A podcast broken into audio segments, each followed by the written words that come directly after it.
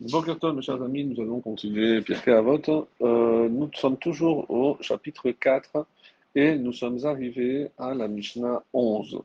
Alors dans la Mishnah 11, euh, c'est un nouveau sage qui s'appelle Rabbi Eliezer Ben Yaakov. Et Rabbi Eliezer Ben Yaakov disait, celui qui accomplit euh, une mitzvah, un commandement, s'acquiert un défenseur. Et celui qui commet une transgression s'acquiert un accusateur. Le repentir et les bonnes actions sont, pardon, comme un bouclier devant le châtiment.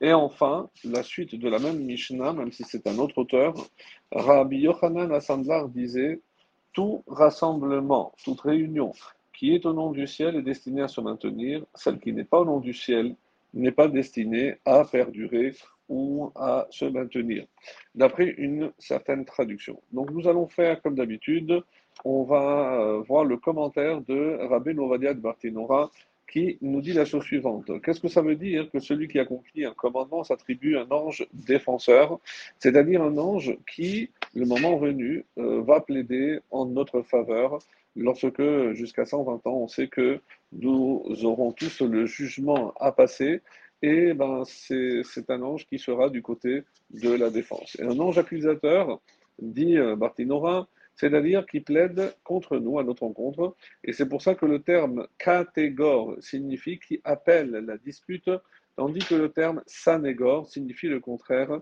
à savoir celui qui est la dispute, qui déteste la dispute. Et le commentaire de Midrash Shmuel rajoute la chose suivante. La Mishnah enseigne que les mitzvot n'annulent pas les dommages spirituels causés par les transgressions.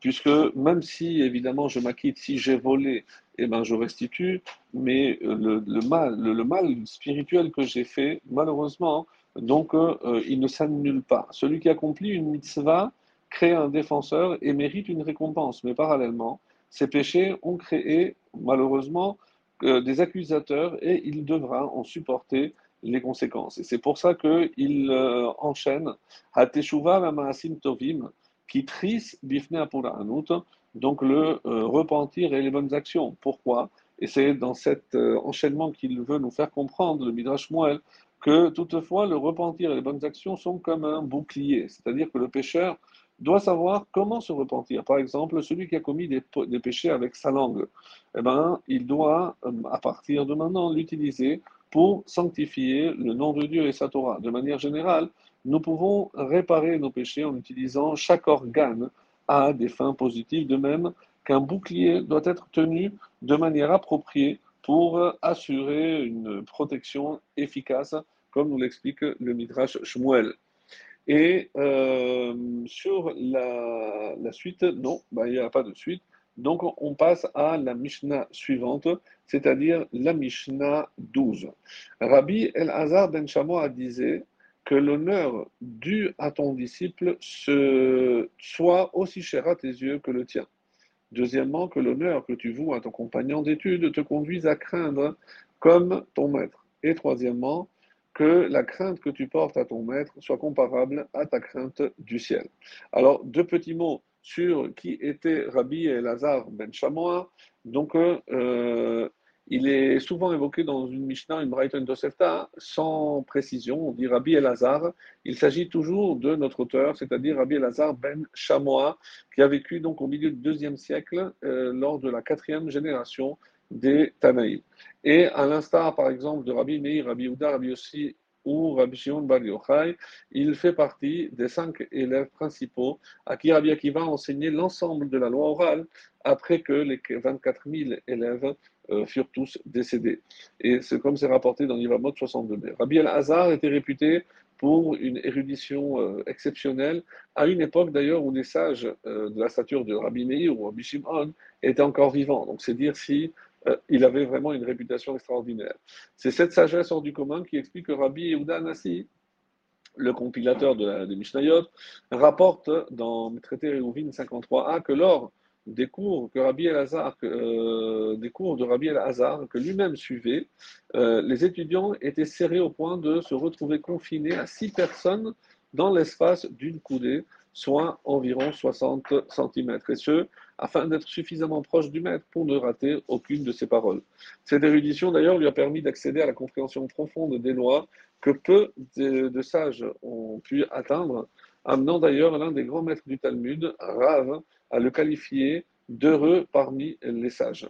Euh, il est Cohen de son état, il est rapporté dans Sota 39a qu'il vécut jusqu'à un âge extrêmement avancé. Lorsque les élèves lui en demandèrent la raison, il répondit qu'il attribuait cette bénédiction à trois facteurs essentiels.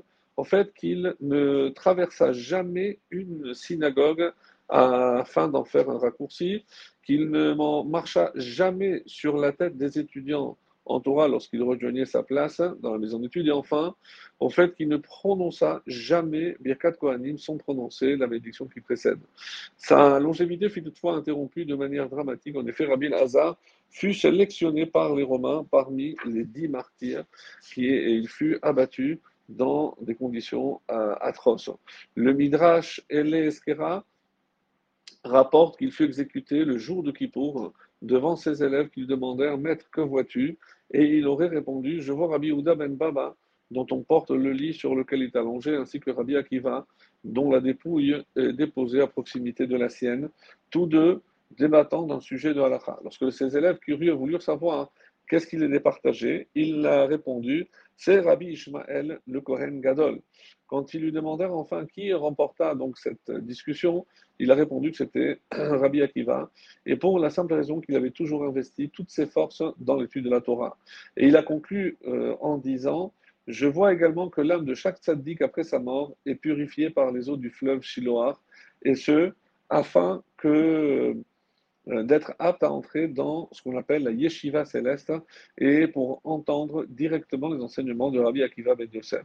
Des anges s'y trouvent et ils placent des sièges en or à l'endroit de chaque tzaddik pour lui donner le mérite de s'asseoir et le tout dans une pureté indicible. C'est à ce moment-là que le César ordonna de l'abattre et une voix céleste se fit entendre et dit Heureux sois-tu, Rabbi El-Hazar ben Shamoa, car tu fus pur de ton vivant et ton âme t'a également quitté de manière pure. Voilà un petit peu pour qui était ce personnage exceptionnel. Et pour euh, revenir sur euh, l'explication de Barthénora, que l'honneur dû à ton disciple soit aussi cher à tes yeux que le tien, car on trouve ainsi que mon cher Abénon, il avait dit à Yoshua Binoun dans Shemot 17, 9, Choisis-nous des hommes, et le terme nous mettant en exergue le fait qu'il en fit son égal. Bechar lanu anashim et que l'honneur que tu vois à ton compagnon te conduise à le craindre comme ton maître. En effet, on voit que Aaron à Cohen a dit à Moshe Rabbeinu de grâce mon maître. Voici alors que Aaron était son frère aîné il l'a malgré tout appelé mon maître. Et enfin, que la crainte que tu portes pour ton maître soit comparable à la crainte du ciel. En effet, il est écrit à propos de Yoshua lorsqu'il est venu rapporter à Moshe Rabbeinu les paroles d'Eldad et Medad qui prophétisèrent dans le désert sur sa mort à venir. Mon maître Moshe, détruis-les, à savoir extermine-les de ce monde, car du fait qu'ils se sont rebellés contre toi, c'est comme si c'était rebellé contre le Saint béni soit-il lui-même. Ils sont par conséquent passibles d'extermination. Mais ce n'est pas ce que Moshe, évidemment, a fait.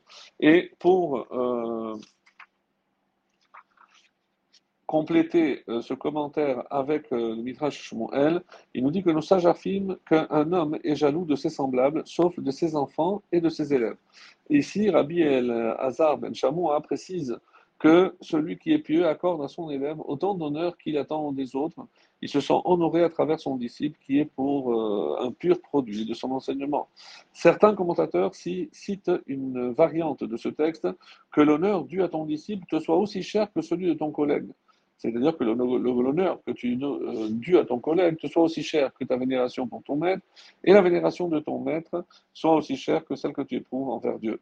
Cette version, par contre, dit Midrash elle pose un problème, car elle laisse entendre qu'on doit honorer son disciple comme on vénère Dieu. Cependant, on peut répondre que selon cette variante, Rabbi Eliezer ben Shamoua, pardon, Rabbi El-Hazar, ici Ben Shamoua, veut apporter la précision suivante, même si un condisciple ou un maître sont plus dignes de respect qu'un disciple, il faut se soucier autant du bien-être de chaque juif, quel que soit son niveau de Torah. Excellente journée à tous.